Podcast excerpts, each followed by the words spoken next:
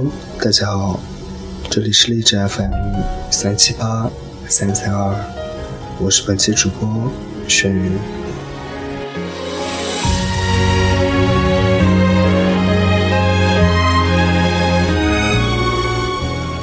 首先，让我们来听听西子的一天吧。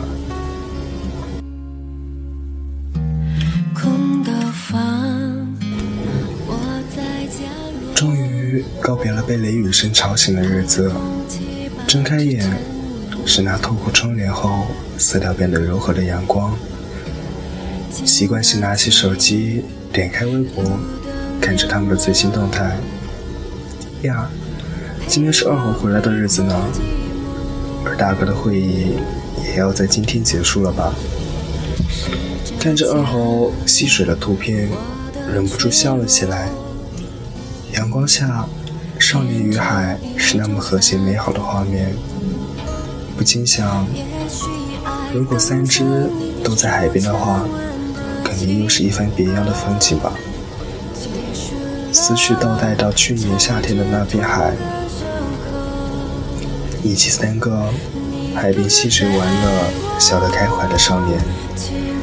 一年过去了，那片海还是那个颜色。少年们依旧是那个看到大海便笑得明媚的少年，甚至连嘴角的弧度都没有改变吧。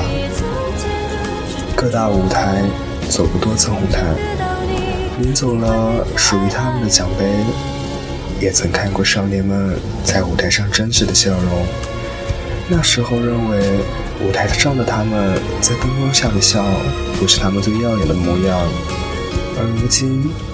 我看到的台下的他们，没有灯光的效果，没有精心的装扮，没有太多的目光，只需要一个风和日丽，一个阳光正好，让他们拥有一片海，让他们自由的嬉戏与放纵。我开始觉得，他们在大海里开怀大笑的样子，即使逆着阳光，也比太阳耀眼。或许镜头切换一下，会更明白这种感觉。一边是二猴一身清凉的在宝岛戏水，一边是大哥西装革履的在首都开会。一边是二猴尽情的玩耍，一边是大哥正襟危坐的样子。或许场合不同，但我想台上台下的也总会有这样的状态。突然觉得，在作为偶像。能站在舞台上唱歌享受固然是好，但没有人天生属于舞台，也没有人一直属于舞台。何况他们还是孩子呢，正值青春年少，又怎能全在舞台和镜头前度过呢？想到一句话：离他们的舞台近点，离他们的生活远一点。而现在，我就是想让他们。离生活近一点。我希望他们是舞台的主宰者，能在台上闪耀。我也希望他们是生活的享受者，能感受生活的乐趣。愿我们的少年能拥有属于自己的一片海。那么，当你们自由的遨游时，我不会打扰，只愿你们开心自在，便好。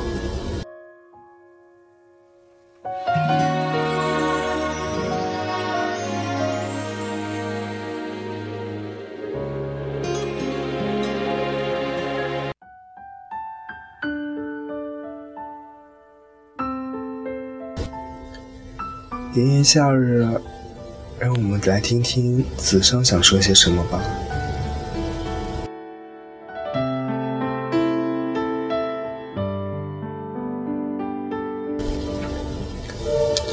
三小时很累吧？每天都那么的忙，录制了一个又一个节目的你们，回去还要训练呢，简直是一刻都不能放松的感觉啊！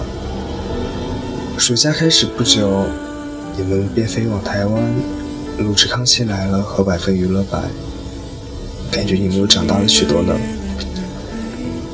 录制完节目，你们又要开始训练了。真的好怕好怕你们累倒啊！那一年，你们勇敢的选择了这条路，勇敢的踏上了人生的舞台，却要承受着那么多的压力与自责。黑夜来袭，冷风无情的刮着一切，落叶纷纷，万物凋零，可是却有三个少年依旧坚持着，一路往前。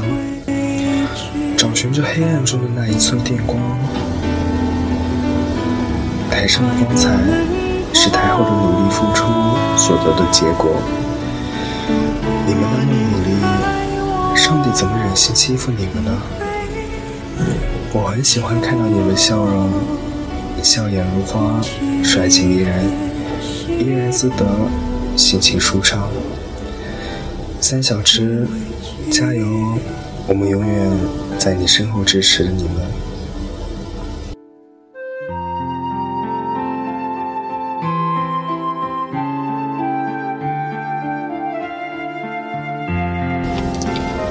再然后呢，是人人的一片。前几天下雨有了凉爽之意，可这么好的天气，却没有能够多持续几天。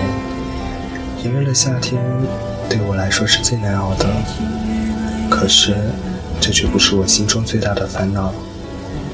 最近看到鼠一一直在说：“小凯不要再删评论了。”一开始还有点不知所云，看了大哥微博下评论后才发现，原来是部分粉丝在微博下留了个人电话号码。虽然这些对小凯没有什么影响。可是大家是否忽略了一些隐私问题呢？要是有的人拿着电话号码干些敲诈勒索、查一些个人信息的事情，这样是不是造成自己很多困扰，甚至是对自己的人生财产有一定的危害？不知这是谁挑起的？希望大家可以好好的喜欢自己的爱豆。跟爱豆一起做一些有意义的事情，随手传递正能量，做些公益的事情。小凯因航班无故取消，却在回家的第一时间跟大家说到了，会给粉丝发语音，会在秩序混乱的机场跟大家说，大家不要挤，注意安全，会帮粉丝捡掉下的东西。会向粉丝表达感谢，九十度的鞠躬。他会的东西太多，我无法一一列举。他就是这么一个暖心的少年，他给我们做着榜样。我们又怎么能去摧毁他努力走到今天所得的呢？都学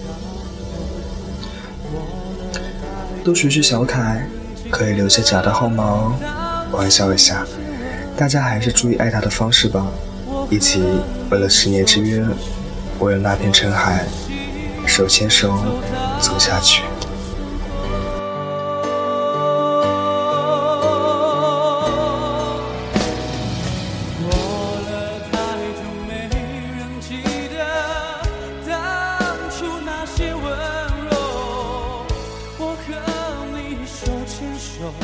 我要一起走这里是荔枝 FM 三七八三三二 TFS 心跳电台，欢迎您的下次收听。